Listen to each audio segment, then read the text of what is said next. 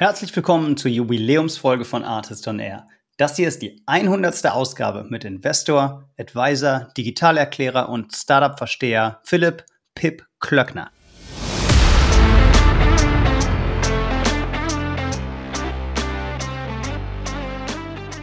Du hast es geschafft, deine Firma ähm, mit einer strukturierten Runde auf einer 3 Milliarden Bewertung zu halten. Mhm. Würdest du gerne einen VC haben, der äh, gegenüber seinen LPs sagt, na, wir glauben, das äh, Startup von Yannick ist eigentlich nur noch 600 Millionen wert. Ähm, das wäre für die Brand gegenüber den LPs sehr viel Transparenz, sehr gut. Für die Brand gegenüber den Foundern. Ähm, das ist ein Investor, der, sagen, wohin wir in Ungnade fallen, uns öffentlich downmarkt ja. oder to market markt. Ja. Ähm, das könnte ein, ein Grund noch sein, der eine Rolle spielt. Fair point, gutes Argument, finde ich. Julius, Matthias und ich haben uns gefragt, wie kann eigentlich ein Highlight zur 100. Folge aussehen, wenn wir viele der Top-Founder und Top-InvestorInnen im deutschsprachigen B2B SaaS-Umfeld schon vor dem Mikro hatten hier. Deshalb kommt heute jemand zu Wort, der einen sehr guten Überblick über Software-Startups, aber auch über Venture Capital und Private Equity hat und mit dem ich auch immer gerne mal wieder Investmenthypothesen oder Gründungen diskutiere und dessen Meinung ich auch sehr schätze. Philipp und ich haben ein paar Hypothesen diskutiert, was die gefallenen Tech-Bewertungen eigentlich für Venture Capital Fonds und letztlich auch für GründerInnen bedeuten, die Venture Capital finanzierte Firmen aufbauen oder bauen wollen. Und passend zur 100. Folge nähern wir uns auch der Kapazitätsgrenze für den Artist Summit an. Wenn ihr also dabei sein wollt, dann solltet ihr euch jetzt, jetzt, jetzt für die Teilnahme bewerben, denn bei 500 Teilnehmenden ist definitiv Schluss. Da könnt ihr Pip dann auch live und in Farbe auf der Bühne wiedersehen. Jetzt aber erstmal rein ins Gespräch mit Pip Klöckner und mit mir, Janis Bandorski. Viel Spaß!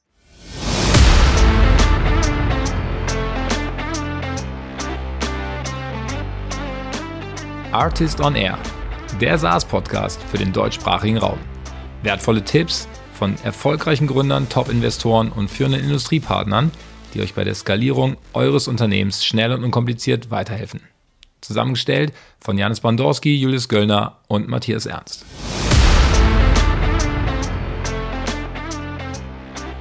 Herzlich willkommen bei Artist on Air. Hallo Philipp. Moin Janis. Ja, sehr, sehr schön, dass du die Zeit genommen hast für diese besondere Folge. Es ist unsere hundertste Folge. Deshalb ist die auch ein bisschen außergewöhnlich.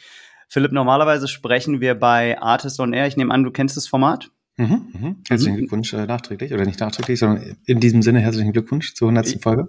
Ja, wenn wir äh, auch, wenn wir released haben werden, dann wird es unsere 100. Folge sein. Ja, also herzlich willkommen als Jubiläumsgast. Normalerweise interviewen wir ja B2B SaaS Operator, VCs und Private Equities, die in B2B SaaS investieren.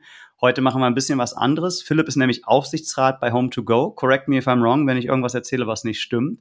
Außerdem sitzt du in diversen Beiräten von Startups, du bist Advisor von KKA und investierst auch dein eigenes Geld. Und das aber nicht im, äh, im heimlichen Stillen, sondern lässt dir dabei regelmäßig von 40.000 Leuten zuhören im Doppelgänger Tech Talk Podcast und ähm, teilst da deine Erfolge, ähm, aber auch deine Misserfolge, gibst Einschätzungen, machst natürlich keine Anlageberatung, gibst keine Empfehlungen, aber teilst einfach deinen Blick auf die Welt. Ist das so deine, das, was du tust, ganz gut zusammengefasst? Das ist grob korrekt. So, ich würde sagen, im Doppelgänger-Podcast geht es mehr um die Investments anderer oder sagen, der, die, die Tech-Welt, Gesellschaft, Börse und so weiter. Es ist kein Ego-Podcast, es geht nicht konkret um meine Investments. Aber ab und an äh, fällt natürlich auch was ab, was Bezug äh, zu meiner Tätigkeit als Investor hat. Genau. Das ist aber nicht der Inhalt des Podcasts, sondern es geht hauptsächlich sozusagen, äh, was die, die Tech- und Startup-Welt insgesamt bewegt. Genau. Ja, sehr cool. Und der Grund, warum wir dich eingeladen haben, ist tatsächlich die Kombi aus dem Wissen, was ich gerade erwähnt habe. Und dass ich finde, dass es die Debatte in aller Regel besser macht, wenn du dabei bist. Du bist nämlich sehr gut darin, finde ich, deine eigenen Hypothesen zu hinterfragen, wenn neue Informationen hinzukommt, wenn du irgendwas Neues lernst und Probleme aus mehreren Blickwinkeln zu betrachten. Und deshalb bist du dabei. Und ich stimme nicht immer mit allem überein, was du sagst. Häufig tue ich das, manchmal tue ich das aber auch nicht. Und genau das ist ja auch der Sinn einer Debatte. Und ähm, deshalb freue ich mich total aufs Gespräch. Davon brauchen wir mehr. Also wir haben zu wenig Leute, die äh, die, die Meinung ausschließen. Let's do it. Okay. Ich also, möchte zum Ende mindestens eine Sache hören, äh, wo du nicht mit mir übereinstimmst. Oh, okay. Gut, gut. Ja. Du hast noch also, eine Stunde Zeit zu überlegen. würde mich interessieren. Also ich würde mit dir gerne drüber sprechen, primär über das aktuelle Marktumfeld in B2B SaaS, das etwas einzuordnen und insbesondere darauf einzugehen, wie sich der Tech-Abschwung eigentlich auf VCs und PEs, die in B2B-Software investieren, auswirken könnte. Auch insbesondere, was das für B2B-Software-Founder bedeutet, die in den nächsten 24 Monaten raisen wollen und wie das die Beziehung zwischen LPs und den Fonds beeinflusst. Soweit fein? Ja, das ist viel, glaube ich. Ähm, glaube ich auch. Aber es äh, ist spannend. Alright. und zwar würde ich das ganz gerne. Das muss man vielleicht noch dazu sagen, zu deiner Erläuterung. Ich, ich bin auch LP in so einem ungefähr einem knappen Dutzend äh, Fonds äh, selber. Äh, jetzt nicht mit riesigen Tickets, sondern so typischen ähm, Angel Feeder Funds, wo man so eben als semi-professioneller Investor irgendwie mit einer keine Ahnung, vielleicht einer niedrigen sechsstelligen Summe dabei ist, in der Regel so 52.000 Euro, genau. Genau, viele, viele VCs funktionieren so, dass sie Geld von institutionellen Investoren akquirieren und damit ähm, die, die großen Tickets machen und dann aus ihrem Netzwerk ähm, Entrepreneurs oder sehr erfolgreiche Experten in bestimmten Themengebieten dazu holen, die in Gesellschaften poolen und sie dann im Netzwerk des Fonds haben, um Intros zu machen und so weiter und von deren ähm, Wissen und Netzwerk zu partizipieren, ohne dass man gleich ein paar Millionen auf den Tisch legen muss, um dabei zu sein. Genau. Ja. Und ich würde heute eigentlich ganz gerne mit dir hypothesengetrieben arbeiten und ähm, so ein paar Annahmen treffen, auf denen die Fragen dann basieren. Und ich fände es total cool, wenn du direkt immer reinspringst, wenn du eine Annahme nicht teilst, die ich treffe oder sagst, die Hypothese ist Quatsch, dann lass du überreden, weil ähm, dann haben wir so eine gemeinsam etablierte Basis.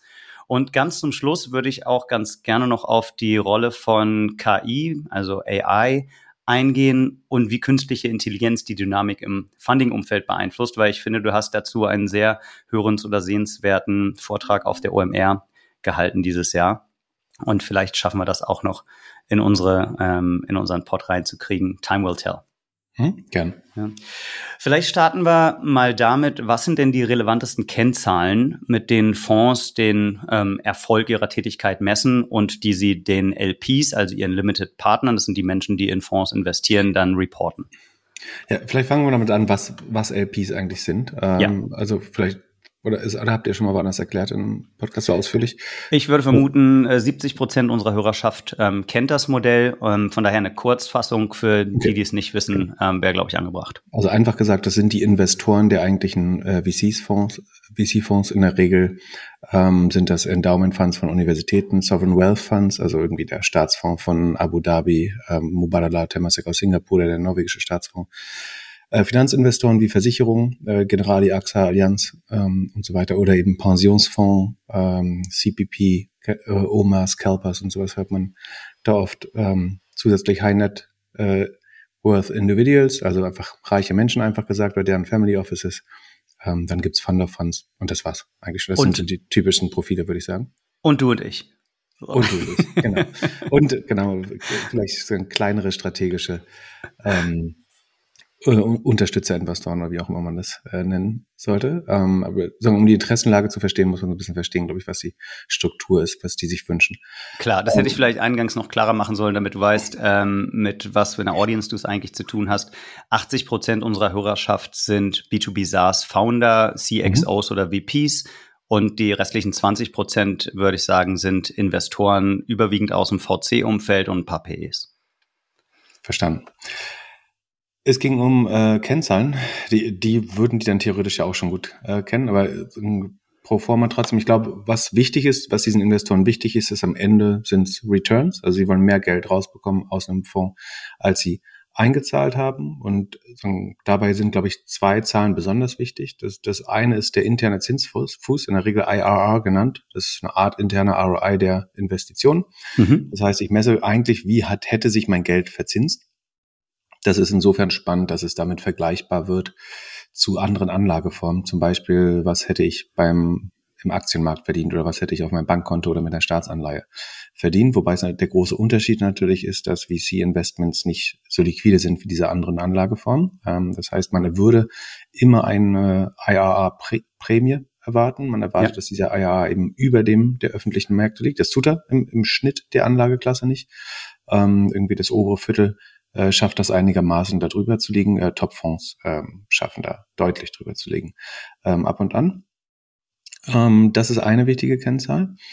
Ähm, und die andere ist der, die sogenannte TVPI oder MOIC MOIC. Ähm, beides ist gegen Ende des, des Fonds das gleiche. MOIC ist das Money on Invested Capital, also wie viel Geld hat der Fonds ähm, generiert. In der Regel ist für den LP natürlich die Nettwerte, also es gibt Net, Netto- und Bruttowerte. Brutto wäre sozusagen Vorabzug der Kommission oder der, des, des Carries und der Managementgebühr des Fonds.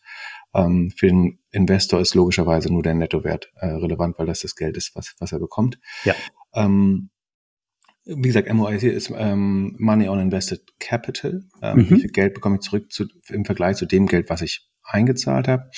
TVPI ist ähm, uh, Total Value to pay, uh, to, to paid in paid, capital. Paid in capital, genau. Ja.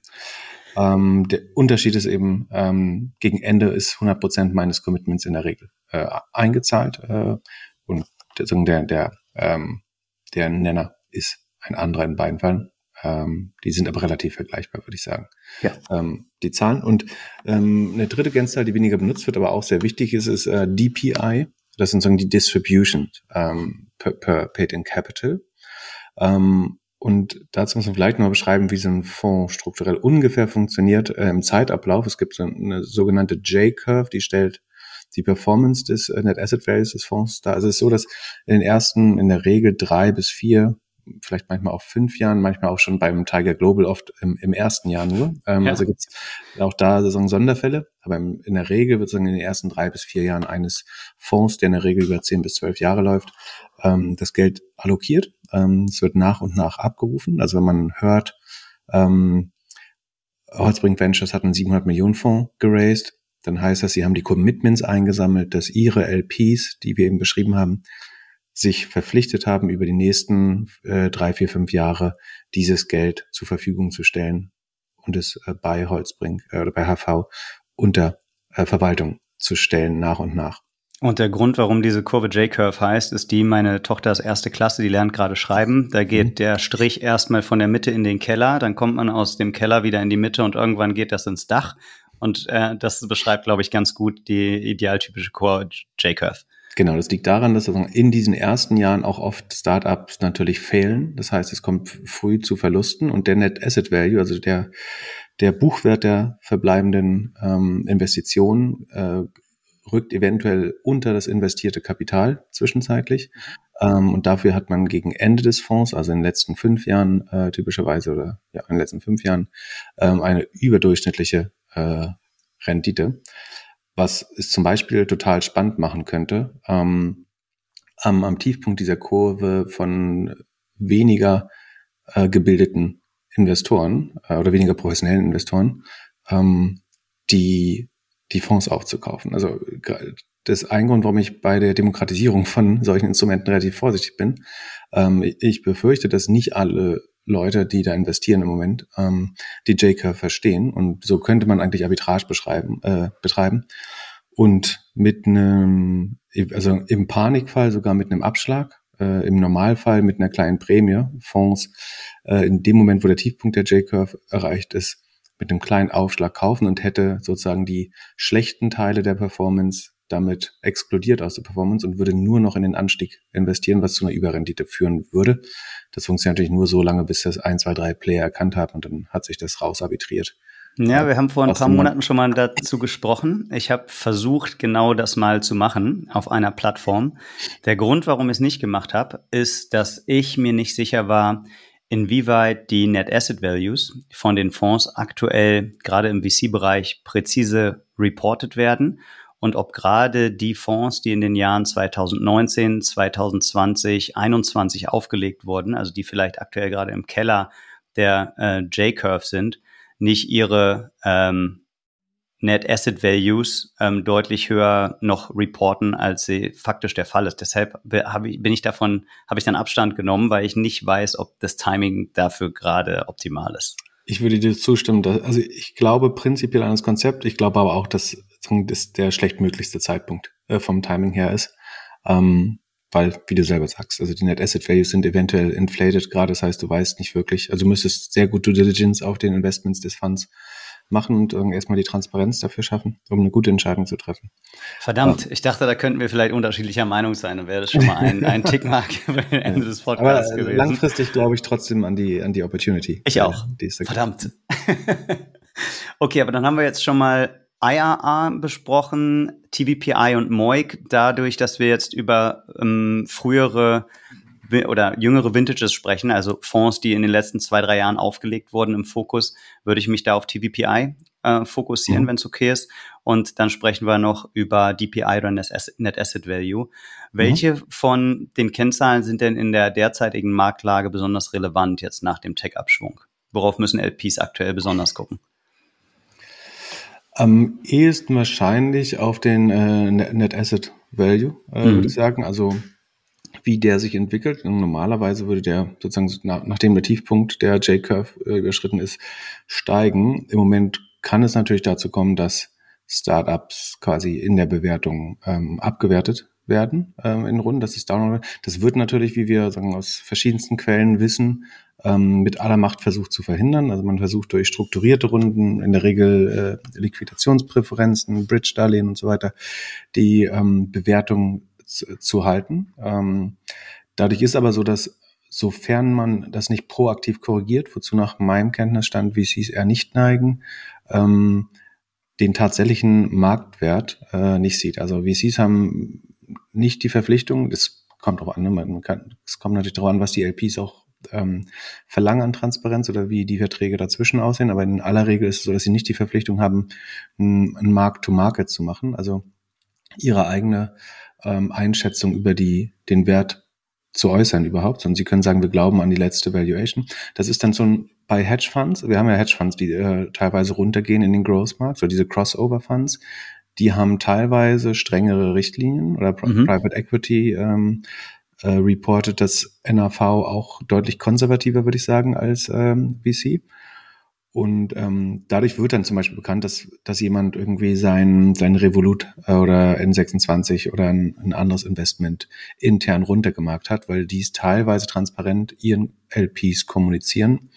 Ähm, und die machen sogenanntes Mark-to-Market, also sie schätzen, entweder lassen sie von Dritten einschätzen, was das Asset heute wert wäre von einem Auditor, oder sie sagen, treffen eine eigene Einschätzung darüber, was sie glauben, oder äh, machen es Transparenz, indem, indem sie es auf Bewertungstabellen mit Benchmarks, Multiples, Public Equities und so weiter vergleichen.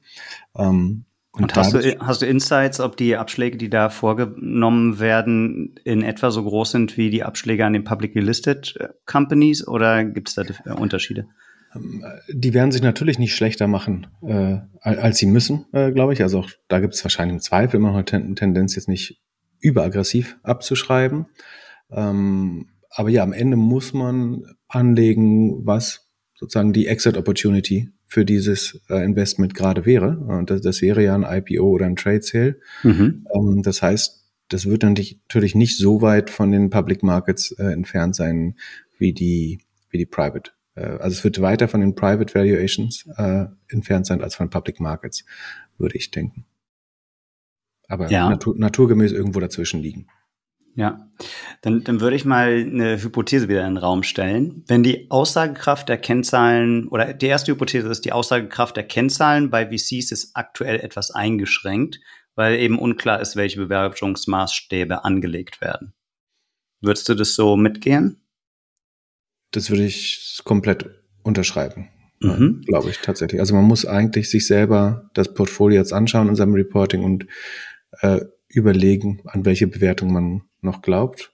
Und dann der zweite Gedanke, kann diese Firma, wenn die Bewertung vielleicht aktuell nicht zeitgemäß ist, hat sie die Chance, da eventuell über ein, zwei Jahre reinzuwachsen, ähm, so dass es dann tatsächlich zu keiner wirklichen Downround äh, kommt. Was wäre denn der Grund für ein VC, auf in seinem Fund Reporting die Net Asset Values höher auszuweisen, als sie wirklich der Meinung sind, was der wirkliche Wert ist? Denn Payday ist ja eh erst in ein paar Jahren. Äh, rein rational gibt es dafür wenig Grund, äh, würde man denken. Äh, es gibt sogar Gründe, es nicht zu tun. Zum Beispiel, damit ähm, LPs nicht overexposed sind in einem gewissen Bereich. Ähm, der wahrscheinlichste Grund, der dagegen spricht, ist natürlich, dass man in der Regel auch immer im Fundraising ist als VC. Das heißt auch, man alle zwei Jahre oder je nach VC und Fonds.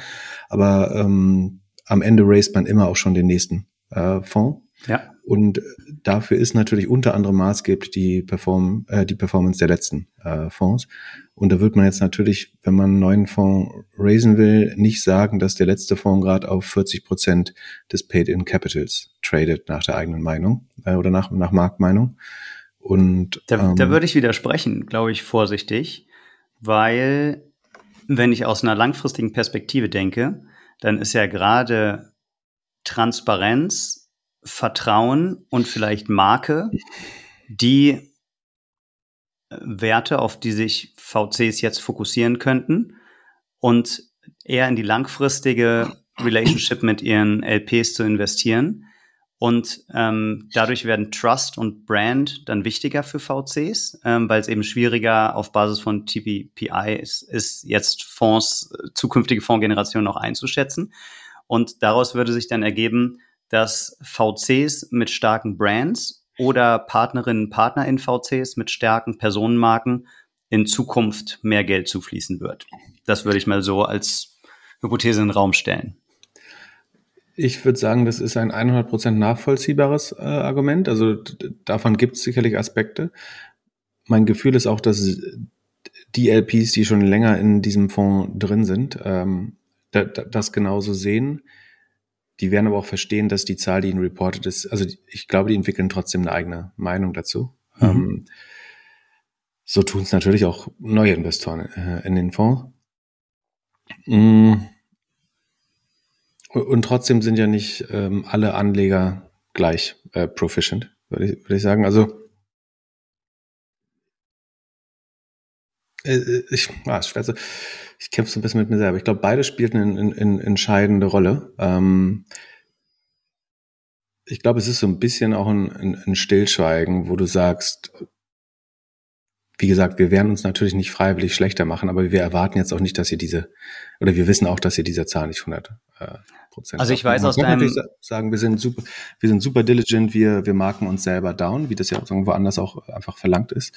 Ähm, ich bin regelmäßiger Hörer des Doppelgänger-Podcasts. Mhm. Da bist du relativ starker Verfechter dafür, dass wenn es in einem Startup nicht so gut läuft und man zu der schweren Entscheidung kommt, Personal reduzieren zu müssen, dass man lieber einmal einen klaren Cut macht und sagt, wir müssen die Hälfte der Leute gehen lassen, als alle drei Monate 15 Prozent der Belegschaft ähm, rauszunehmen und alle anderen zu verunsichern. Ich sehe da eine Analogie.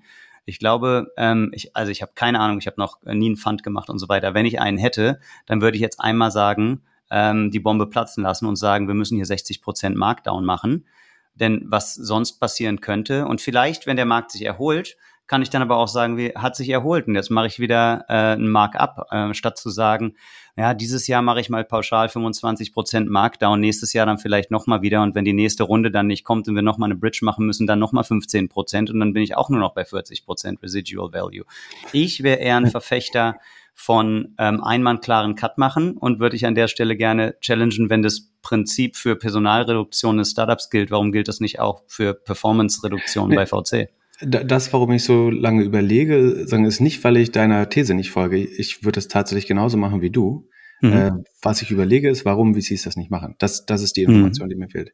Ähm, ich habe ganz viel Sympathie dafür, das genauso zu machen wie du, weil ich glaube nicht daran, sich selber zu belügen und äh, sagen auch nicht Dritte ähm, zu blenden. Warum das trotzdem passiert, ist mir ehrlich gesagt nicht 100 Prozent äh, transparent, bis auf das, was ich schon hervorgebracht habe als äh, Gedanken dazu. Mhm. Ähm, deswegen ist das vielleicht eine Frage, die du äh, nochmal einem zukünftigen Gast stehst, der selber Capital Allocator ist, ähm, was es für Gründe gibt, die wir beide jetzt noch nicht gesehen haben. Äh, die Frage, die Frage habe ich gestellt. Ähm, die Antworten waren ausweichend und äh, ich habe keine keine Na, ganz klare keine ganz klare Antwort bekommen. Ja, von daher dachte ich, äh, heute habe ich den perfekten Gast, um diese Frage ähm, ja, möglichst vielschichtig zu diskutieren.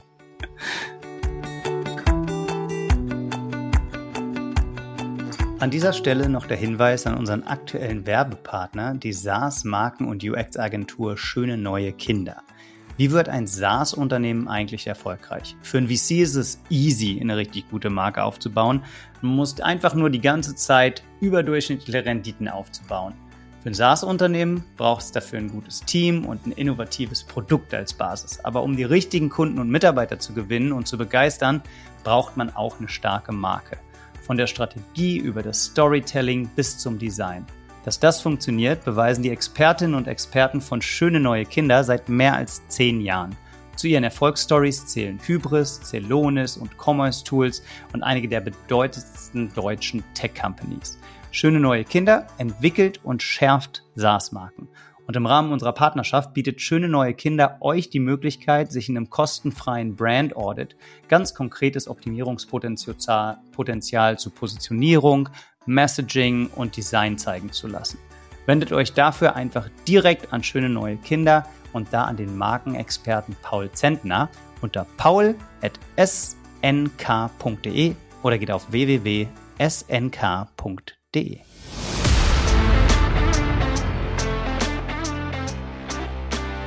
Ich meine, es gibt natürlich auch eine Reporting-Ebene weiter. Also auch, auch die Menschen, die das Geld investieren, haben, haben ja Chefs und vielleicht will auch einfach niemand in der Kette äh, die, ja. diese Verluste überhaupt ähm, visuell realisieren. Äh, also mein, mein Deal ist natürlich nicht betroffen. Vielleicht der vom Partnerkollegen, aber also ja, meiner nicht, ja, ne? Ja, genau.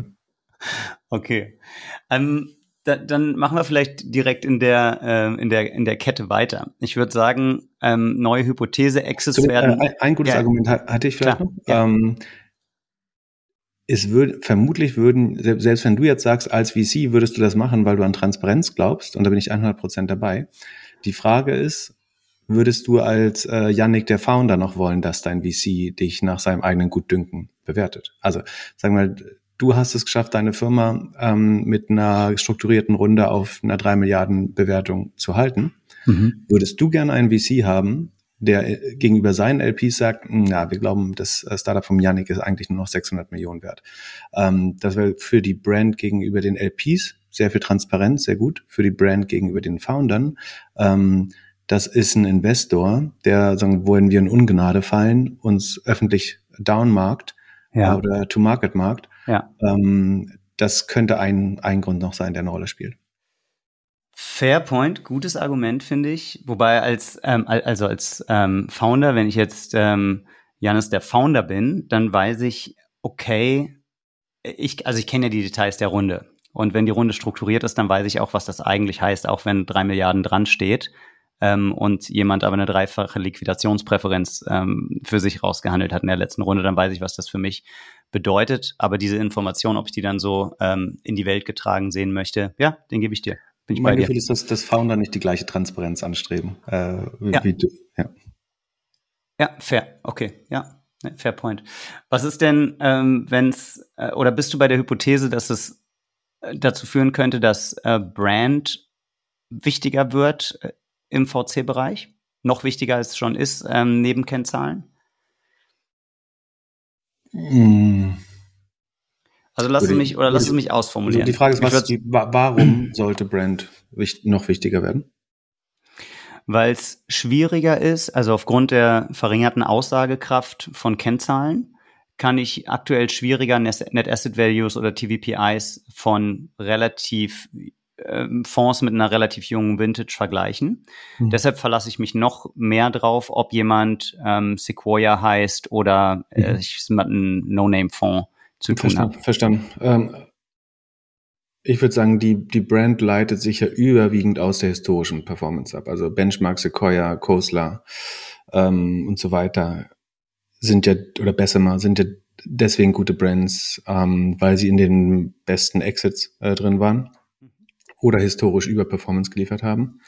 Ähm, die spannende Frage ist, haben, welche Fonds schaffen es, eine Brand zu bauen, die über die tatsächliche historische Performance hinausgeht? Also schafft es jemand, der eigentlich gar nicht so gut ist, sich regelmäßig besser darzustellen äh, oder andersrum? Ja. Ähm, da, das wäre eine spannende Frage. Aber ich würde sagen, da, da Investoren äh, relativ rational ähm, handelt, spielt die Brand insofern eine Rolle, wie sie die, die historische Performance betrifft. Ja. Darüber hinaus hoffe ich, dass äh, Brand keine äh, Rolle spielt. Ja. Ja, und jetzt sind ja ähm, Ergebnisse der Vergangenheit nie ein Indikator für Performance in der Zukunft. So sagt man es, glaube ich, immer im Finanzjargon. Äh, ja. Aber ist das nicht vielleicht doch wahr? Gibt es nicht auch Fonds, die in der Regel in der Vergangenheit outperformed haben, haben die nicht eine höhere Wahrscheinlichkeit, auch in Zukunft out zu performen? Und wird es durch die verringerte Aussagekraft der Kennzahlen aktuell dieser Effekt, besteht er weiter oder wird er abgeschwächt? Ähm, ja, sehr gute Frage. Äh, gibt es nicht eine Antwort drauf, weil es ja ganz viele waren. Zum ersten Teil, also in, in diesem Markt ist es so, dass historische Performance zukünftige Performance bedingt, würde, glaube ich, jeder ehrliche äh, VC oder Private Equity Manager äh, sagen, weil es allein dein Dealflow hängt schon davon ab, wie gut deine Performance war. Ähm, mhm. Gründer gehen, Gründer und Gründerinnen gehen zuerst zu Kapitalallokatoren, die einen besonders guten Track Record äh, haben, eine, ja. eine gute Brand. Ähm, die als Signaling äh, stark wirken, irgendwie ein Excel, Point 9 und, und so weiter. Ähm, und die, die weitere Frage war, die habe ich jetzt vergessen, aber äh, dann, ich, dann, stimme ich dir zu, dass sich das eben ändert, ja. Ähm, die, äh, die Anschlussfrage war, ob sich die Aussagekraft der Kennzahlen, äh, aktuell die Aussagekraft der Kennzahlen noch weniger indikativ dafür ist, wer in Zukunft eine gute Performance äh, leisten wird. Oder nicht noch weniger, sondern ich muss sagen, wird, äh, nimmt, geht dieser Effekt zurück, dass die historische Performance ähm, Aussagekraft liefert für die Zukunft. Hm. Eher nicht, glaube ich. Ich, ich, ich glaube, dass, dass dieser Netz oder Netzwerkeffekt ist das falsche Wort, dieser äh, Feedback Loop äh, sozusagen ja. das Erfolg, Erfolg bedingt äh, bei, bei Fondsmanagement. Ähm, der bleibt erhalten. Ich glaube, was sich natürlich ändern wird, ist, dass viele Fonds, die jetzt in den letzten drei Jahren entstanden sind, äh, davon werden natürlich ganz viele, also wir hatten ja dreistellige Anzahl an neuen äh, Fonds, die entstanden ist. Ja. Ähm, das ist natürlich Quatsch. Und da werden sich Du sprichst, wenn du Fonds sagst, dann meinst du nicht neu aufgelegte Fonds, also ganz neu gestartete Investmentfonds, jetzt nicht eine neue Fondsgeneration. Ich meine neue Managementgesellschaften, genau. Also ja. Solo, Solo LPs, äh, neue VC-Konstrukte, neue VC-Teams, äh, Ausgründungen, vielleicht auch Spezialfonds aus größeren Fonds. Ähm, davon werden, glaube ich, viele keinen zweiten äh, Fonds raisen. Und das liegt dann wieder tatsächlich kurzfristig an der Performance. Ähm, Wobei es gibt genau. ja so eine um, unausgesprochene Regel, glaube ich, die, die geht ungefähr so den ersten Fonds, den raised du auf einer Investmenthypothese, den zweiten, wenn man die Investmenthypothese dann tatsächlich in Deals umsetzen kann und den dritten, wenn diese Deals dann gute Returns bringen.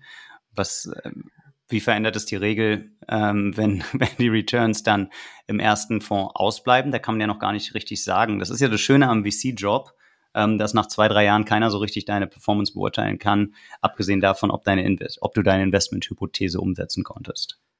Genau, also dieses Sprichwort stimmt natürlich äh, grob insoweit. Ich glaube, in diesem Fall ist es jetzt so, dass die Firmen, in denen diese relativ jungen, äh, neuen GPs äh, investiert sind, eventuell auch schon sehr früh zeigen, dass sie nicht ähm, schon zu keinen Returns mehr hm. führen, führen können. Äh, und deswegen glaube ich, sterben die vielleicht auch schon nach der ersten Generation. Ja. Es wird durchaus geben, welche geben, die eine zweite Generation raisen, aber es wird äh, sicherlich nicht einfacher. Ähm, und es ist auch fast unmöglich, gerade einen komplett neuen Fund äh, zu raisen, glaube ich. Okay, da würde ich sagen, ähm, das musst du genauer erklären. Wenn ich jetzt mit einer neuen Investmenthypothese ähm, reingehe und vielleicht muss ich da ein bisschen vorweggreifen auf den zweiten Teil äh, unseres Podcasts und mich spezialisiere auf Themen künstliche Intelligenz, ChatGPT, Durchbruch von AI und da einen neuen Fonds auflege, wo ich mich vielleicht, wo ich einen Wissensvorsprung habe und mich besser auskenne als die Vehikel, die oder die Managementgesellschaften, die schon länger am Markt sind. Könnte das nicht eine Nische sein, wo gerade das Gegenteil der Fall ist? In, in der Nische könnte das funktionieren, ja. Also wenn, ja. wenn du es irgendwie schaffst, du hast irgendwie einen Ex-Google DeepMind äh, Gründer oder ähm, Leute, die selber schon mal gegründet haben äh, im, im AI-Bereich, dann ist das sicherlich was, wo Kapital allokiert werden will, will im Moment. Äh, ganz generell glaube ich aber, dass die Aussage stimmt, dass es deutlich schwerer wird, äh, einen jungen Fund äh, oder erstmalig Geld zu raisen gerade. Check. Dann würde ich sagen, gehe ich mit. An der Stelle ähm, packen wir dann das Thema äh, die Auswirkungen von AI auf das Investitionsumfeld, weil wir uns da später noch mal ein bisschen ähm, tiefer mit beschäftigen würden äh, werden und gehen noch mal zurück auf die Beziehung zwischen den Fonds und den LPs. Was so macht es denn? Furchtbar strukturiert hier alles. Ich bin es gar nicht gewohnt von meinem sonstigen Partner. Co-Host. du, wir, wir, wir, können auch den Remix nee, machen. Ich finde das sehr angenehm. Und, und springen. Wenn wir, ähm, wenn wir dann noch mal bei der Beziehung zwischen den Fonds und den LPs bleiben. Ich gehe mal davon aus, dass es auch in Zukunft Exits geben wird, aber wahrscheinlich werden viele der Exits in den nächsten zwei, drei Jahren nicht die Erwartungen erfüllen, die vielleicht 2020, 2021 bei Fonds und LPs geweckt wurden. Soweit erstmal glaub, können wir uns, glaube ich, darauf einigen, oder? Mhm. Ja, okay. Was bedeutet es denn jetzt ähm, für die Entwicklung der Kennzahlen, wenn sich das ähm, abzeichnet, dass die NAVs da vielleicht zu hoch sind, sich die nicht materialisieren? Und dazu zwei Anschlussfragen. Wie könnte das das Risikoprofil von den VCs beeinflussen? Und welche Auswirkungen hat das wiederum dann auf Founder, die jetzt raisen wollen? Hm, fangen wir mal mit den Exits an. Du hast quasi aufgestellt die Hypothese, dass in den nächsten zwei, drei Jahren es weniger Exits geben wird. Äh, dem, dem würde ich folgen und oder, oder Exits, also einerseits ja und die, die erfolgen, nicht zu den Bewertungen, genau, die genau. 2020, 2021 genau. antizipiert wurden. Genau, es geht immer um mhm. Volumen, mhm. nicht um Anzahl, genau. Okay. können wir uns einigen.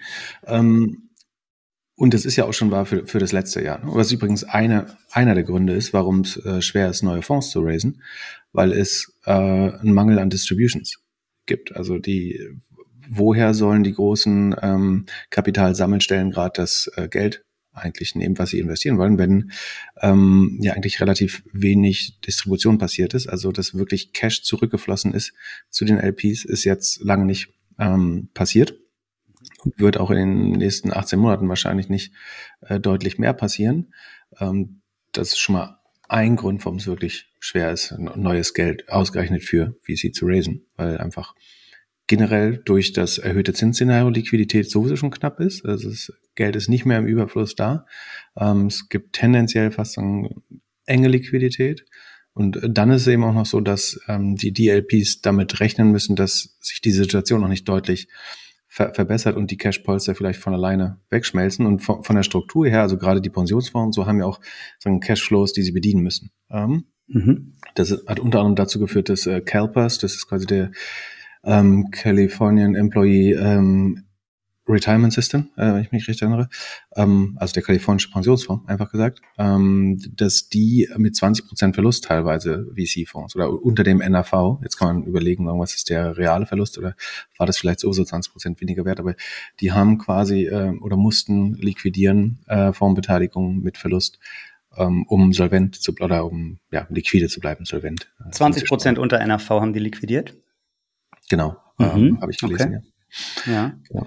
Ähm, ja, es gibt wahrscheinlich ja noch einen weiteren Aspekt. Dadurch, dass die ähm, NAVs in den Fonds weniger stark gesunken sind als die Public Market Bewertungen, ist so ein Pensionsfonds dann ja wahrscheinlich overexposed in Private Markets, weshalb sie weshalb dazu führt, dass sie abstoßen müssen oder in zukünftige Fondsgenerationen dann weniger allokieren können. Wäre das nicht auch ein Genau, das hat Treiber? ein äh, Doppelgänger-Podcast auch ein, zweimal, glaube ich, schon ähm, beschrieben. Also so ein sagen wir mal, äh, so ein Harvard oder so eine Uni oder ein, äh, auch, auch die anderen Pensionsfonds streben eine gewisse Kapitalstruktur in der Regel äh, an, die in der Regel auf wissenschaftlichen Erkenntnissen basiert. Und äh, da gibt's in deren äh, Pie-Chart von äh, Investments quasi ein, bestimmt immer mindestens ein Fünftel das in Private Equity liegt. Private Equity ist dann sozusagen unterteilt in VC und was wir PI nennen. Also für die ist das alles Private Equity, weil es noch nicht an der Börse ist, aber da ist äh, Wagniskapital drin und äh, sozusagen ähm, das klassische Private Equity. Ja. Die haben auch immer zweistellige Anteile in Real Estate Beteiligung, ähm, ein Absolute Return Anteil, also in Klammern Hedge Funds, die ähm, dann neutrale, marktneutrale Rendite erwirtschaften sollen, Stabilität dem Portfolio hinzufügen, ähm, eventuell noch Emerging Market äh, Exposure ähm, oder äh, Natural Resources, also ähm, Commodities, wie sagt man das, Rohstoffe, ähm, ja. in die sie investieren mhm. und natürlich auch Fixed Incomes, also einfach Government Bonds und ähm, Corporate Bonds, ähm, Schuldverschreibung, die sie investieren, um so sagen, maximal diversifiziert zu sein, trotzdem gute Renditen damit zu erwirtschaften. Und wenn es jetzt so ist, dass gleichzeitig zum Beispiel ähm, die Börse äh, sagen, stark runtergeht im Wachstumsbereich oder im Emerging Market Bereich, ähm, die Real Estate Preise aufhören zu steigen oder sogar fallen, ähm, Rohstoffpreise vielleicht zurückkommen äh, nach der Inflation, die, die wir, in der wir uns äh, zuletzt befunden haben, ähm, vielleicht sogar auch Private Equity äh, Mark-to-Market macht und ähm, dadurch als Anteil im Portfolio kleiner wird. Dann ist VC relativ gesehen, bleibt dann am größten sozusagen, weil sie als einziger dann die Marktrealitäten nicht im NAV widerspiegeln äh, genau. als Unterstellung. Und dann kann es natürlich sein, dass was vorher vielleicht eine 8% äh, Beteiligung in VC sein sollte, eigentlich auf einmal zweistellig wird. Und das wurde vielleicht sogar in Statuten äh, festgelegt, dass das nicht passieren darf oder man, man glaubt einfach aus wissenschaftlicher Sicht, dass es äh, nicht richtig ist. Und das würde zumindest dazu führen, dass man eventuell Neuinvestitionen in Venture Capital ähm, senkt, äh, also gerade insbesondere für neue Funds äh, nicht mehr Kapital bereitstellt. In extremeren Fällen könnte eben so passieren wie bei Calpers, dass ich sogar aktiv äh, Teile verkaufe oder dass ich ähm, mit größeren Fonds ähm, in Verhandlung trete und sage, also es werden teilweise auch Fonds vorzeitig geschlossen. Ähm, dabei werden Commitments quasi äh, vaporisiert, also werden mhm. einfach so getan, als wäre das Geld nicht committed oder es wird nicht das, abgerufen und alles Das heißt, ein LP hat gesagt, ich committe 100 Millionen und ähm, wenn 70 Millionen von den 100 investiert sind, dann wird einfach nicht weitergemacht und der Fonds ist wird für ausallokiert erklärt. Genau. Damit ja. gibt's auch, dafür gibt's auch verschiedenste Gründe. Das kann sein, dass die Manager ihre Hurdles eh nicht mehr erreichen. Ähm, es kann sein, dass eben mehrere der LPs vielleicht ähm, dadurch in, in Liquiditätscrunch kommen würden. Ähm, das betrifft äh, sicherlich nicht, nicht alle VC-Fonds, aber es ist äh, ein, ein Phänomen, was in den letzten zwei Krisen zumindest äh, regelmäßig äh, zu sehen war. Was passiert eigentlich, wenn du einen Capital Call nicht bedienen kannst als LP? Das kann ich glücklicherweise noch nicht firsthand äh, berichten. Okay, ähm, sorry, ich, also ich meine nicht du, sondern was passiert also, eigentlich okay, mit LPs, die ähm, ihre Capital Calls nicht bedienen? Also ja, theoretisch bist du zahlungspflichtig, das heißt, du kannst darauf äh, verklagt werden sozusagen und im Zweifel äh, die würde die Management oder die Fondsgesellschaft einen äh, Titel erreichen gegen dich, um das um Geld zu, zu fänden. Ähm, es gibt zum Beispiel aber auch ähm, Notaufkäufer für Distressed Beteiligung. Ne? Also wenn jemand tatsächlich da nicht nachkommen kann, dann ist das bis dahin gezahlte Geld ja trotzdem schon was wert in dem Fonds, das in dem Fonds gebunden ist. Und ähm, auch da gibt's ein, es gibt Hedgefonds, äh, die das machen, ähm, so wie das zum Beispiel bei der Silicon Valley Bank passiert ist. Da war es ja so, dass Hedgefonds, ist ein bisschen anderer Case, weil da ging es um Deposits, äh, also Einlagen von Kunden. Aber da gab es Hedgefonds, die haben gesagt, also ihre interne Kalkulation, weil wir glauben, dass wir mindestens äh, 80 Cent auf den Dollar zurückbekommen äh, nach Versicherung und eventuell einer Liquidierung, an die wir gar nicht glauben. Deswegen sind wir bereit, 60 Cent den äh, Einlagenhaltern ähm, zu, zu geben. Und genauso kann ich es natürlich mit einer Fondsbeteiligung machen. Das ist einfach sagen, ein bisschen komplizierter vom ganzen Framework, weil es da Friction gibt, weil es natürlich eventuell GmbHs sind und so weiter, die verschoben werden müssen.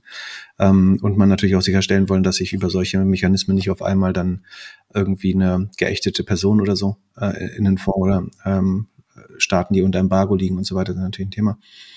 Aber es gibt Aufkäufer, die dann solche äh, Commitments auch sagen, übernehmen, äh, im Ernstfall, soweit ich weiß, aber die erhoffen sich natürlich eine Überrendite äh, äh, dafür. Aber das wäre, glaube ich, die logische Konsequenz. Wäre wär das nicht auch eine Möglichkeit, um einen effizienten Preis äh, für VC-Beteiligung zu ermitteln? Also wenn man da transparent, Datentransparenz hätte, dann müsste der Markt ja eigentlich effizient sein und die reporteten ähm, NAVs realistischer abbilden, oder?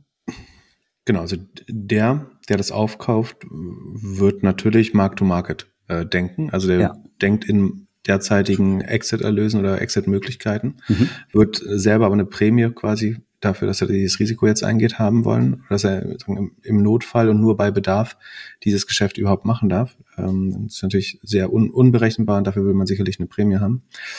Ähm, ob das jetzt der beste Weg ist, quasi ständig das richtig zu bewerten, ist ja, die Frage, ob jetzt, ob jetzt okay. jemand ständig die Analysearbeit machen möchte, möchte in der Chance, dass er eventuell den, den Deal bekommt. Da, Vermutlich nicht. Auditoren, okay. also das kannst du dir halt auch von einer KPMG oder Unternehmensberatung machen. Ja, jetzt haben wir einen kleinen, jetzt haben wir einen kleinen Loop gemacht. Die, äh, die Eingangsfrage war eigentlich, ähm, sind, könnten große LPs overexposed in VC sein. Ähm, du hast es erklärt, warum das so sein könnte. Ich finde kein gutes Argument dagegen. Gehen wir mal davon aus, dass es ähm, so ist. Die, die Eingangsfrage war, wie beeinflusst das eigentlich das Risikoprofil von VCs für ihre zukünftigen Investmententscheidungen? Und was bedeutet es für insbesondere B2B Software Founder, die jetzt fundraisen wollen oder in naher Zukunft fundraisen wollen? Hm, ich überlege gerade, ähm, also was die sagen, das Risikoprofil angeht, glaube ich, ist man natürlich vor allen Dingen scheu auf den jetzigen Bewertungen irgendwas im Growth-Bereich, Late-Stage-Bereich, alles, alles nach B, Series B wahrscheinlich ähm, anzufassen. Ja. Ähm, ja. Also ich glaube, da ist immer eine Preisfindung möglich, aber ähm, es gibt da ja auch so eine Art adverse Selektion. Also nur wer unbedingt muss, raced hier gerade. Also wenn du irgendwie die Wahl hast, willst du auch gar nicht raisen gerade. Das heißt, die Startups äh, und sagen Wachstumsfirmen, die gerade mit dir raisen, im Later Stage Bereich, ne? Genau, also Series BCD. Genau, ja. genau. Äh, also und um das vielleicht sagen einfach zu explodieren, ich glaube prinzipiell der Seed Bereich ist relativ äh, healthy. Ich glaube, man sieht auch da noch, äh, glaube ich, 30 Prozent weniger Deals als sagen, im, zum Höhepunkt, aber das war ja auch ein Exzess und äh, da wurde vielleicht auch zu viel gegründet, wenn man das so sagen kann. Aber ähm, wir, wir reden hauptsächlich über den Late-Stage-Bereich, wo ja auch der größte Kapitalbedarf äh, letztlich ist. Und ähm, genau, da gibt's halt diese adverse Selektion, das eigentlich, und das verzögert natürlich auch die Anpassungsprozesse äh, zusätzlich, dass man ähm, nur wer muss überhaupt raised. Das wiederum sind im Zweifel nicht die besten Companies.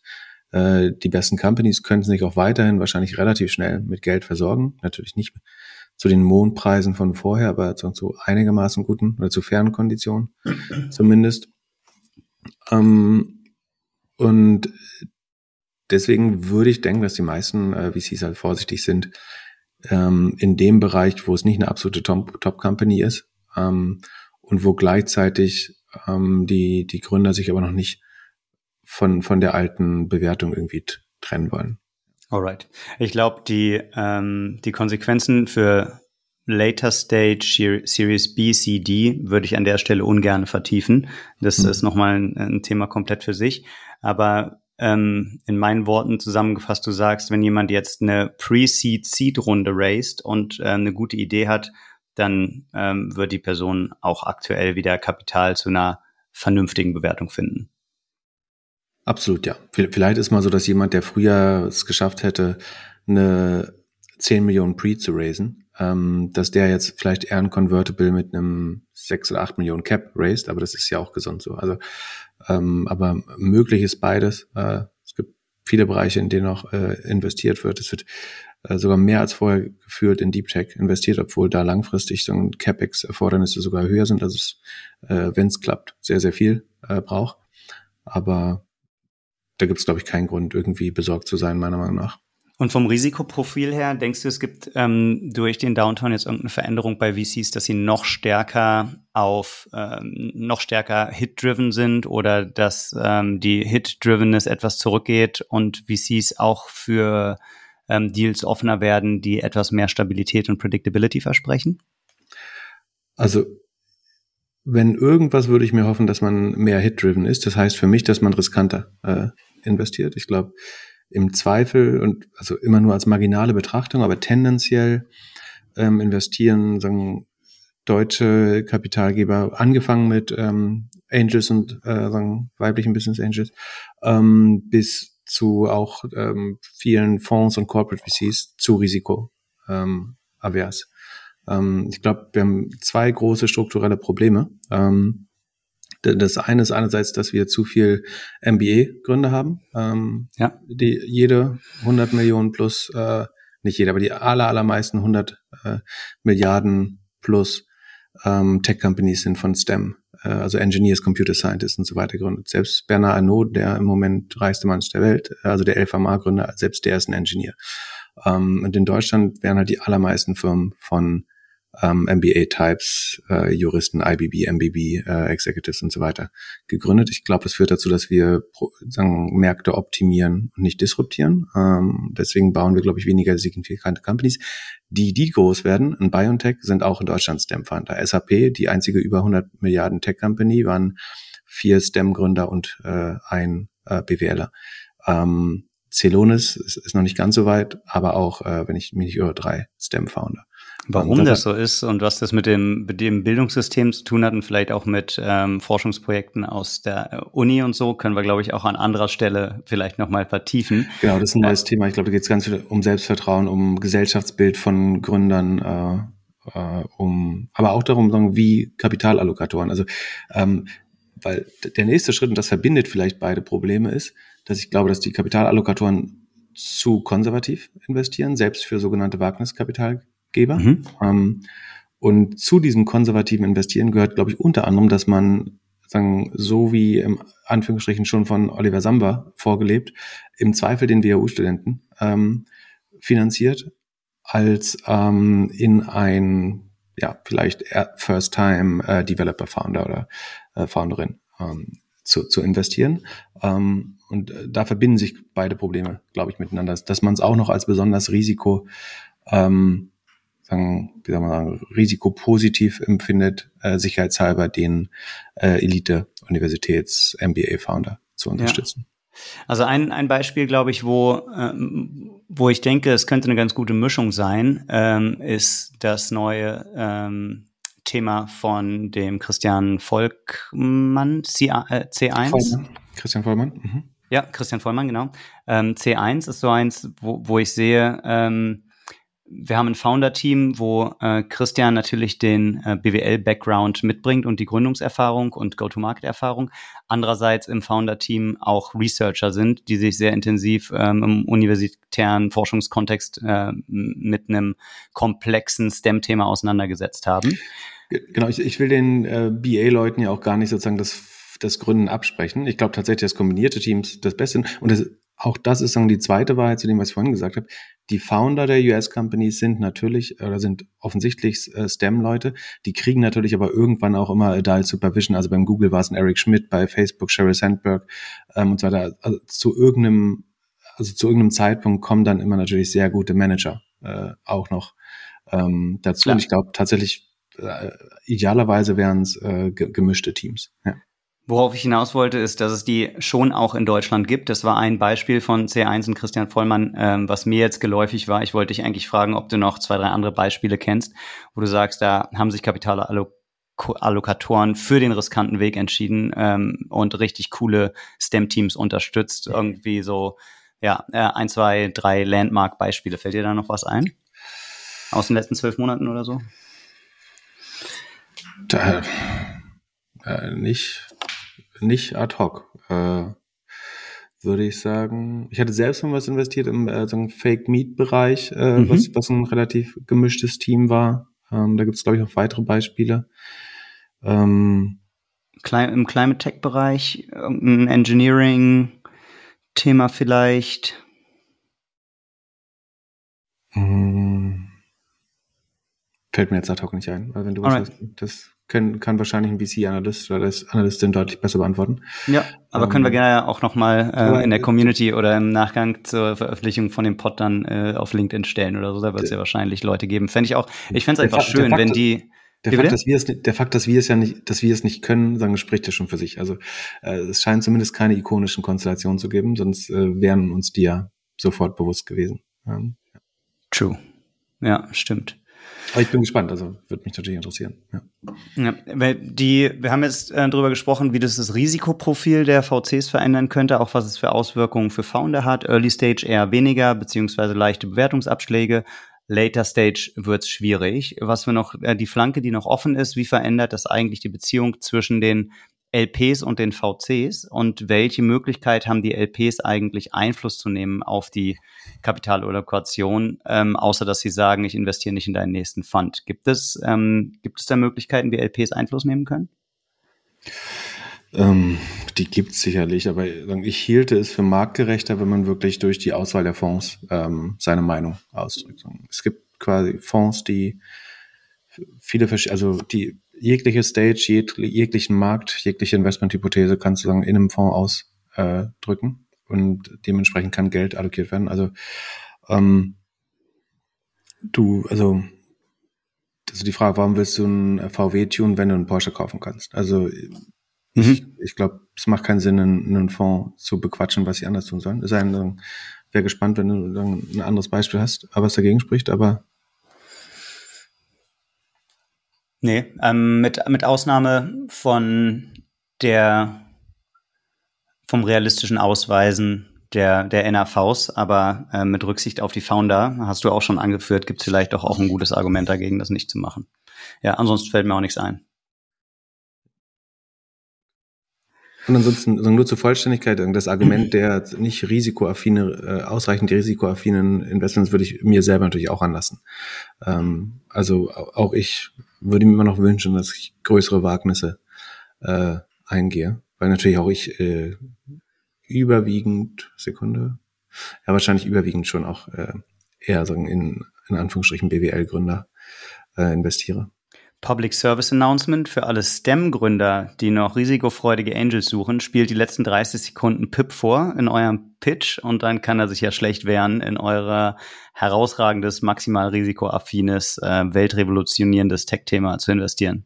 Immer gerne. Also ich, ich freue mich mehr, STEM Decks zu sehen. Ich, es ist definitiv wahr, dass ich äh, in dem Moment gerade eher tiefer reinschaue, als dass ich es skippe, äh, wenn ich ein Deck sehe, was quasi nicht aus dem klassischen Gründerteam Aha. Super Überleitung, vielen Dank dafür. Ähm, bisschen tiefer reingeschaut hast du nämlich auch beim Thema KI, weil du das vor 10.000 Menschen in einer Halle und noch ein paar an diversen Bildschirmen äh, präsentieren durftest vor kurzem auf der OMR. Da hast du dich äh, mit den Auswirkungen von AI auf unsere Arbeitswelt äh, beschäftigt, hast dich auch damit beschäftigt, wie viele KI-Gründungen es eigentlich gibt, wie viele davon gefundet werden. Und ähm, mich würde interessieren, welchen Einfluss das auf das Funding-Umfeld hat. Und wir haben es gerade schon mal angeschnitten, ob das vielleicht auch eine Chance ist, für komplett neue Managementgesellschaften neue Fonds entstehen zu lassen. Ich fand dein, ähm, dein Talk sehr gut auf der, äh, auf der OMR.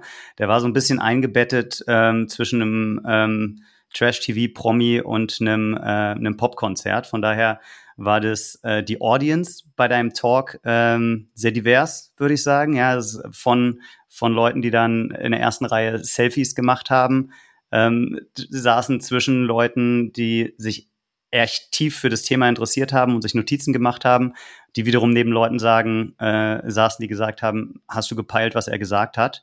Ähm, war, war sehr divers. Also, ähm, aber trotzdem, ich finde, du hast dir da gute Gedanken gemacht. Den Doppelgänger-Podcast höre ich manchmal auf 1,2-facher Geschwindigkeit. Bei dem OMR-Vortrag hätte ich gerne live auf 0,5 gestellt. Ja, das, ähm, da, da bin ich teilweise nicht mehr mitgekommen. aber das Gute ist, dass man ihn ja überall nachhören kann und nachlesen kann. Ähm, und auch du hast deine, deine Slides veröffentlicht, glaube ich, auf doppelgänger.io slash AI, wo man genau. das gesamte Deck runterladen kann. Also erstmal Props ähm, an die Arbeit, die du da reingesteckt hast, hast man, hat man gemerkt dass da viele Gedanken reingeflossen sind. Und einige davon würde ich jetzt eben gerne im Kontext unserer heutigen Diskussion wieder aufnehmen, zu sagen, was du da gelernt hast. Vielleicht kannst du noch mal kurz darauf eingehen, ähm, zu Beginn, wie viele Gründungen äh, aktuell im Bereich AI stattfinden, wie viele davon finanziert werden, auch wie viele Paper veröffentlicht werden zu dem Thema und was du daraus erwartest für das Funding-Umfeld. Genau, also auf die Gründung kann man fast nur schließen. Was ein Fakt ist, ist, dass jeden Tag sieben äh, oder quasi zehn am Werktag äh, gefundet werden, also mit Kapital ausgestattet oder ihre erste Finanzierung bekommen. Mhm. Davon würde ich darauf schließen, dass mindestens 30 bis 50 am Werktag wahrscheinlich entstehen gerade. Mhm. Ähm, also das wären dann über 300 pro Woche oder rund 300 pro Woche. Ähm, das wären dann äh, 1000 im Monat, sagen wir mal ganz grob, ist eine genau, Zahl, die man sich gut merken kann. Ne? 15.000 im Jahr oder 12.000 im Jahr. Ja. Ähm, es entstehen jeden Tag vermutlich, ähm, also die ganz aktuellen Daten gibt's noch nicht, aber wenn man ein bisschen extrapoliert, müsste man auf ungefähr 2000 neue AI-wissenschaftliche Paper äh, am Tag kommen. Also unmöglich, das äh, zu verfolgen. Ähm,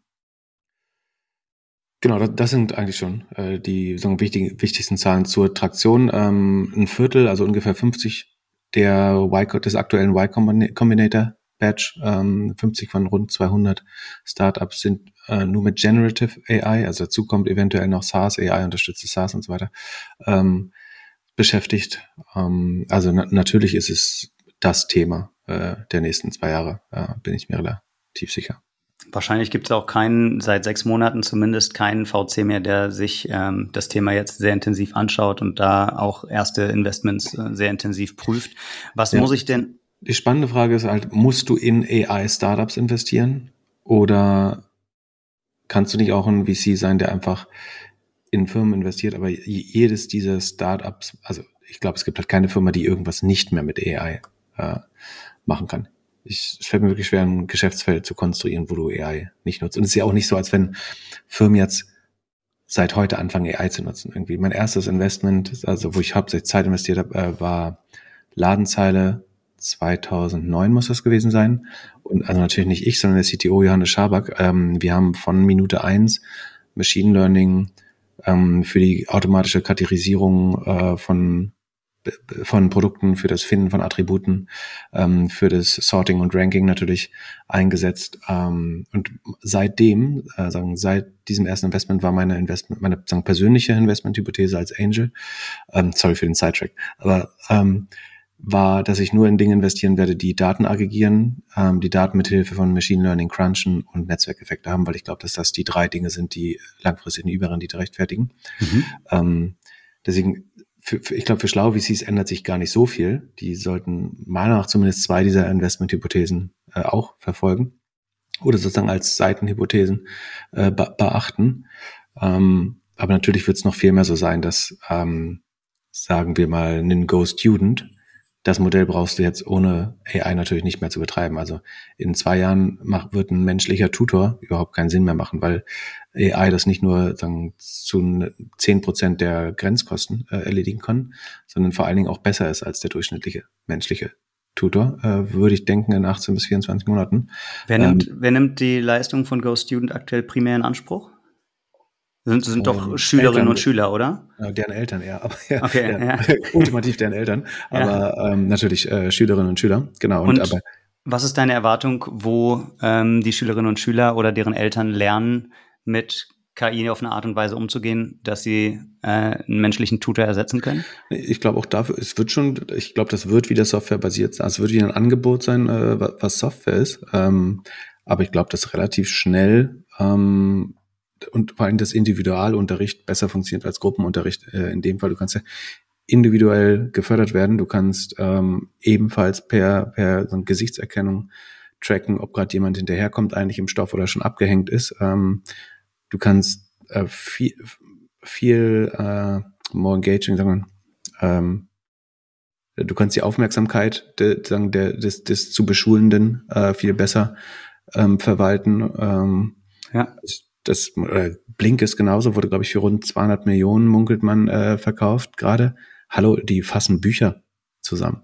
Also Wer hat das gekauft? Ähm, äh, wie heißt die Number One? Nee, ähm, ich vergesse den Namen immer. Also, eine, also es ist eine echte Frage. Ich weiß es nicht. Ja, ja hab's nicht nee, nachgeguckt. Also es ist eine Firma, die, glaube ich, auch auf B2B-Ebene äh, Weiterbildung für, ähm, okay. für Mitarbeiter letztlich äh, anbildet. Und weißt du, ob es da zu einem äh, krassen Bewertungsabschlag kam seit, ähm, seit der letzten Runde? Also da, das, das würde ich annehmen, dass äh, im Vergleich zur letzten Runde das nicht nochmal gestiegen ist. Ähm, aber ich finde es beeindruckend, dass jemand äh, dafür bereit ist. Äh, also ich wäre wär überrascht, wenn die nächste Handlung nicht wäre, irgendwie ein Großteil des Personals oder der Freelancer, die diese Inhalte produzieren, zu entlassen ja. und das mit äh, generativer AI zu lösen. Und dann könnte es wiederum, wenn es so ist, dass ähm, Blinkist tatsächlich schon gute Inroads hatte in viele Unternehmen, also einen guten Kundenstamm, dann hast du jetzt eventuell ein ähnliche, ähnliches Umsatzpotenzial mit einer deutlich höheren Rohmarge, ähm, wenn du es per generative AI lässt. Vielleicht würde das dann die, die Bewertung sogar rechtfertigen. Ähm, muss, muss man schauen. Ähm, was sind, äh, ja, finde ich eine spannende Beobachtung. Andererseits, andererseits ist es halt zehnmal einfacher, das Gleiche jetzt zu bauen.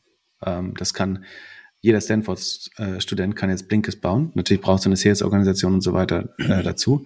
Aber dadurch, dass ähm, die, die Cost of Revenue, also die Zusammenfassung des Buches, jetzt quasi infinitesimal klein sind äh, mit Generative AI, ähm, sollte es natürlich so ein Race to the Bottom beim Preis geben. Also es ist deutlich schwerer zu argumentieren, warum du so viel Geld dafür ausgeben solltest. Hm. Ja, kannst es also Open ich glaube, du kannst dir die Bücher da ja auch vorlesen lassen, aber ähm, jetzt äh, Text, Text to Speech kannst du auch. Wollte ich sagen. Ja. Scheint mir wie ein Use Case, den man auch lösen könnte. Ja, ja okay. Ähm, ja, fand ich ein äh, fand ich einen spannenden Nugget, den du da ausgebuddelt hattest im Rahmen deines Talks. Was sind denn noch andere Themen, die dir ähm, aufgefallen sind im Rahmen deiner AI-Recherche, von denen du denkst, dass sie einen erheblichen Einfluss auf das Funding-Umfeld haben werden? Also es ist natürlich relativ schwer, sich das korrekt vorauszusehen, aber man kann es ja trotzdem versuchen. Es gibt gute Wahrscheinlichkeit, dass man da falsch liegt, aber dann nach allem, was, was ich jetzt irgendwie antizipieren kann, glaube ich, ist valide anzunehmen, dass die Entwicklungskosten für Software äh, relativ schnell sinken werden. Äh, alles nicht von heute auf morgen, aber doch eben, wenn man sich die Entwicklung der letzten Monate anschaut, wird es schneller gehen, als, als wir vermutlich glauben. Ähm, dass Entwickler deutlich äh, produktiver werden und ähm, die, die Kosten der Softwareerstellung damit tendenziell sinken. Das könnte unter anderem dazu führen, dass es wirklich, wirklich schwer wird, überhaupt Kapital zu allokieren. Im Sinne von ähm, zum MVP zu kommen, wird keine, keine drei Millionen äh, mehr brauchen, auch keine fünf oder zehn Millionen gar. Ja. Ähm, um die ersten 100, zu gewinnen, 100 Kunden zu gewinnen, das sollte deutlich schneller gehen. Andererseits, wenn man davon ausgeht, dass Software sozusagen irgendwann vielleicht sogar Software Software schreibt oder aber Entwickler hyperproduktiv werden, ähm, dann wird, dann stehen ja auf einmal andere Bottlenecks. Also sagen wir mal, ich kann jedes Feature, was ich mir ausdenke, relativ schnell oder fast äh, sofort produktisieren, ähm, weil du halt mit No-Code-Umgebungen, eventuell AB-Tests, also der ähm, Andrew Kapati, der Ex-Chef, AI-Chef von Tesla und jetzt der auch bei OpenAI ist, meinte quasi, Englisch ist the hottest ähm, yeah. Program programming language in the world right now. Ähm, und ich glaube, ich sehe definitiv äh, ein State, wo es möglich ist, dass ein Growth Marketer einen AB-Test mit Worten beschreibt und der wird gebaut. Einfach automatisch von Software äh, per JavaScript in die Seite injiziert. Ähm, das, da sollten wir, wenn nicht heute, in spätestens drei, drei Monaten so in der Lage sein. Ähm, das heißt, das heißt, ich kann noch äh, oder ich kann günstiger als bisher Software entwickeln. Genau. Das heißt, ich muss weniger Kapital aufnehmen, um zu einem MVP zu kommen, vielleicht für die für die Seed-Runde dann. Bedeutet aber vielleicht auch der Share, den ich dann ausgeben muss für Go-to-Market, für Marketing, für Sales-Aktivitäten könnte weiter steigen, was wiederum bedeutet, dass A, äh, die GAFAs wahrscheinlich profitieren oder GAFAM und ähm, B, Founder-Teams, die exzellentes Go-to-Market können oder exzellent in Marketing sind, im Vorteil gegenüber Founder-Teams sind, die das nicht sind. Ja, ich glaube, das ist eine valide Hypothese, dass man sagt, ähm, dass Marketing tendenziell wichtiger wird, weil auf einmal ist nicht mehr Produktentwicklung mein Bottleneck oder marginal gesehen wird Produktentwicklung weniger zum Bottleneck. Ähm, ich finde aber eventuell nicht mehr genug Kunden oder Besucher, um, um also der, der Bottleneck für ausreichend A-B-Tests. Man könnte ja der Hypothese folgen, dass die Anzahl an A-B-Tests, die ein Unternehmen unternehmen kann, die Entwicklungsgeschwindigkeit, Innovationsgeschwindigkeit deutlich beeinflusst, zumindest. Ich glaube, das ist eine haltbare Hypothese. Ähm, und wenn sagen, die Geschwindigkeit dieser Erstellung dieser Produktexperimente sagen, sich deutlich beschleunigt, weil die Kosten deutlich sinken und die Bottlenecks in Form von Programmierern ähm, weniger existieren, dann wird der nächste Bottleneck, den man theoretisch erreicht äh, in der logischen Kette, wird sein, habe ich eigentlich noch genug Nutzer, um eine deutlich höhere Anzahl von, von A-B-Tests ähm, zu vollziehen. Gut, ähm, und eigentlich sollte, eigentlich sollte going, eigentlich sollte going forward der A-B-Test ja auch nicht mehr A-B-Test heißen, sondern A-to-Z-Test, weil ich eben nicht mehr zwei Varianten teste, sondern vielleicht 20 oder 40 oder 50 weil ich sie viel einfacher erstellen kann. Aber du hast total recht, dass du sagst, eine große Userbase hat dann sowas wie selbstverstärkende Netzwerkeffekte, dass ich nämlich mit einer größeren Userbase breiter angelegte A-to-Z-Tests fahren kann ähm, und dadurch mein Produkt schneller iterieren und viel, viel besser machen kann und personalisieren kann, was wiederum zu schnell, schnellerem Nutzerwachstum führen könnte. Korrekt, korrekt. Das heißt, wenn ich als Early Stage Founder meine Runde raise, allokiere ich weniger des Geldes für Menschen, die AB-Tests programmieren, sondern allokiere mehr auf Userwachstum, mit denen ich dann, ich finde den Begriff ganz schön, A-to-Z-Tests äh, durchführen kann. Ähm, ja. um das Produkt iterativ besser zu machen. Genau, relativ gesehen. Ne? Man muss mal aufpassen, Leute verdrehen einem das gern schnell im Mund und sagen, der hat gesagt, man braucht keinen Entwickler mehr und nur noch Marketer. Das ist natürlich nicht die Aussage, sondern dass sich dieses Gleichgewicht einfach ein bisschen verschieben wird äh, über die Zeit. Aber die, die Richtung gibt's auf jeden Fall. Und diese Multivariaten-Tests war eben ein anderes, äh, anderer Punkt, den ich angesprochen habe, den ich, glaube ich, das ist, glaube ich, sehr immediate äh, Uplift auf, auf Marketing. Also im Moment ist der, der Nachteil von AB-Tests ist ja, dass ich nicht rausfinde, was besser funktioniert, sondern ich finde raus, wie eine neue Variante, also was der durchschnittliche Uplift einer neuen Variante ist. Und ich habe keinerlei Erklärung dahinter. Die Erklärung wäre für ähm, People of Color über 30 in dem und dem äh, Bundesstaat funktioniert jetzt jetzt besser oder schlechter. Ähm, und für andere funktioniert es also für einen funktioniert es besser, für andere schlechter und der, der Mitteleffekt, ähm, der Average-Effekt, der ist dann vielleicht ein Conversion-Uplift von fünf Prozent. Ähm, dabei funktioniert das aber zum Beispiel für eingeloggte User schlechter und für neue User äh, besser auf einmal die Variante. Und was ich halt in Zukunft machen kann, ähm, was bisher einfach aus Skalierungsgründen nicht möglich ist, ähm, ich kann eben Multivariate-Tests machen und äh, kann zum Beispiel, ich habe da ein Beispiel genommen, quasi stell dir vor, du möchtest ein Bier verkaufen, aber man kann das genauso auf eine Software beziehen und du zeigst das halt einmal in einem, also du könntest es, sagen wir mal, wenn wir bei Software bleiben, du kannst es einmal in einem sehr diversen Team zeigen, du kannst es einmal für eine sehr numbers-driven Company ein Creative erstellen, du kannst ein, sagen, sehr corporate Creative, äh, sagen, für eine Fortune 500 Company erstellen, du kannst ein Startup Creative erstellen. Für all das brauch, müsste ich jetzt zu meinem Design Department gehen und dem Designer oder Designerin erklären, was ich wollte. Das kostet Stunden. Ähm, ich habe für 15 Varianten eines Werbemittels weniger als fünf Minuten gebraucht mit, mit Journey. Und es gibt weitere Tools, mit denen ich eventuell Produkte da reinbauen könnte und so weiter. Also ähm, du, du wirst quasi zum Growth Superhuman, äh, wenn du willst, weil ganz viele äh, Friktionen aus dem Unternehmen äh, verschwindet äh, in dem Fall. Und das sollte allein durch diesen mathematischen Effekt, dass ich nicht mehr auf den Durchschnitt optimiere, sondern dass ich dann die, das, die gesamten einzelnen Potenziale verschiedener Zielgruppen besser ab, abfangen kann, ähm, einen riesigen äh, Fortschritt in der Marketing-Effizienz bringen. Ja, finde ich eine sehr, sehr spannende Take, äh, sehr gute Analyse. Und ich glaube, rundet das Ganze auch ab, wie du es ähm, jetzt eingeordnet hast, unseren Talk zum Thema KPIs für Fonds, was macht es eigentlich hier mit der Beziehung zwischen Fonds und LPs, auch die Auswirkungen auf AI haben wir angeschnitten. Gibt es noch einen Aspekt, den, den du für extrem spannend hältst, vielleicht auch insbesondere so für unsere Hörerschaft, ähm, B2B Software Founder und ihre InvestorInnen? Ich glaube, weil wir jetzt schon über Fondsstrategie gesprochen haben, was natürlich wichtig ist, ist dieses, na, aber das würde ich vielleicht nur sekundieren, weil man es auch woanders nachlesen kann oder viel hört, ist dieses, dass die eigentliche Fondsgröße auch die Strategie bestimmt. Also VC ist ein Hit-Business. Jedes Investment muss die Chance, also ich verkürze es jetzt ein bisschen, aber ja. jedes Investment muss die Chance bekommen, ein Fund-Returner ähm, zu werden. Und wenn ein 400 Millionen Fonds in mich investiert, heißt das eigentlich, wenn man davon ausgeht, dass äh, im Terminal State der VC noch maximal 10 Prozent haben wird, ähm, dass ich eine mindestens 4 Milliarden Company bauen kann. Ansonsten wird dieser VC unglücklich sein. Eigentlich darf er nicht investieren, wenn ich das nicht äh, bauen kann. Ähm, das, genau, was könnte man da googeln, wenn er das wirklich interessiert? Ich, ich glaube, zuletzt hat, wenn ich mich nicht irre, un, unter anderem äh, Jasper Masemann, ich glaube, äh, von Cherry auch jemand äh, das sehr gut dargestellt.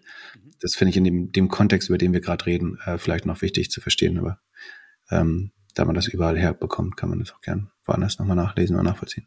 Ja, Stichwort, Stichwort Jasper Masemann und Cherry vielleicht nochmal ähm, zurück zu meiner Eingangsfrage, die, ähm, die äh, zu Brands von VCs. Glaubst du eher an ähm, Management-Team-Marken bei VCs oder an Personenmarken. Also Jasper Masemann war früher bei HV Capital, seit einigen Monaten ist er bei Cherry Ventures.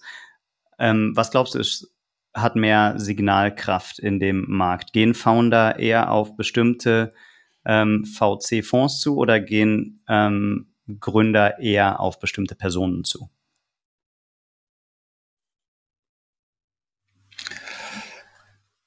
Ich vermute, das unterscheidet sich so ein bisschen nach Marktsegment und Fonds.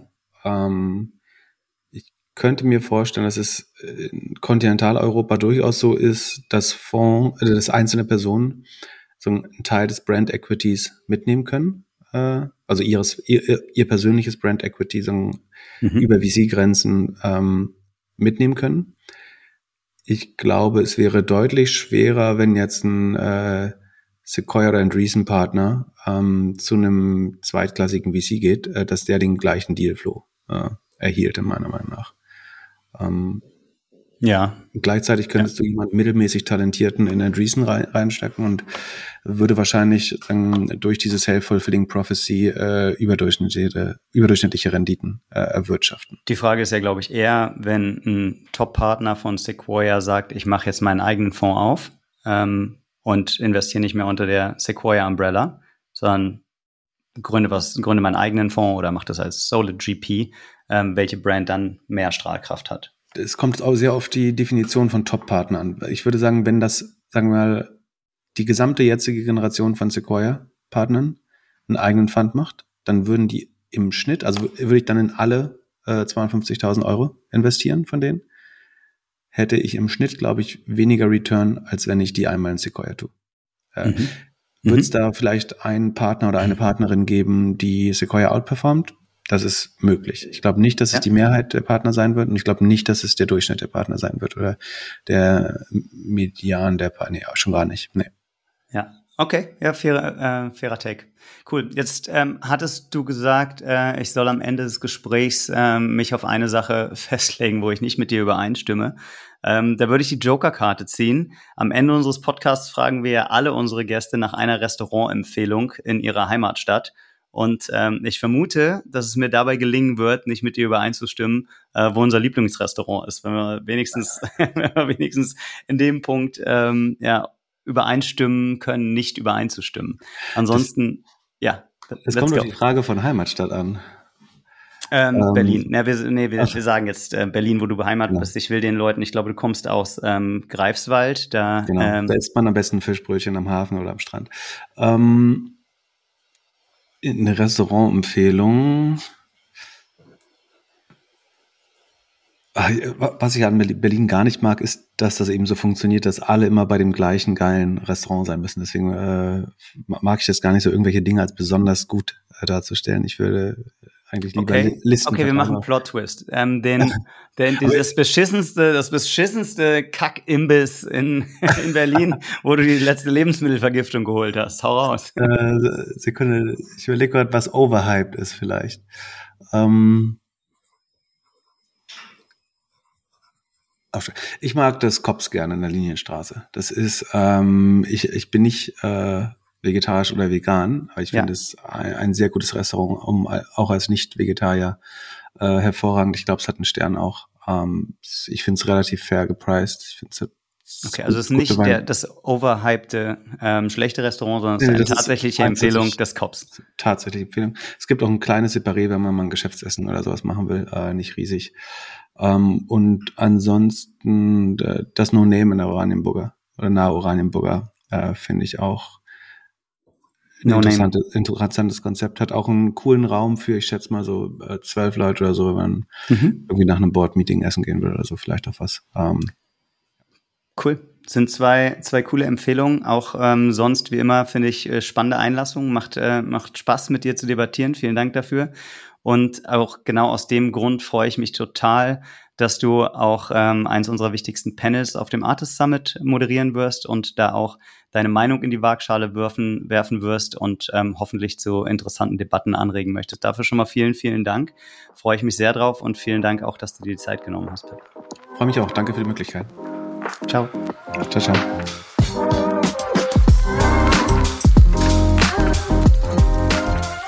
Das war Folge 100 von Artist on Air. Zeit mal Danke zu sagen. Julius, Matthias und ich bedanken uns bei allen, die uns regelmäßig oder auch unregelmäßig hier zuhören, die in der Online-Community mitdiskutieren und andere unterstützen und bei denen, die uns im Hintergrund helfen, mit Artist das Ökosystem für B2B-Software in Dach zu stärken. Echt vielen, vielen Dank für eure Unterstützung. Wir freuen uns total auf alles, was da noch kommt und wir freuen euch, dass ihr dabei seid. Dankeschön.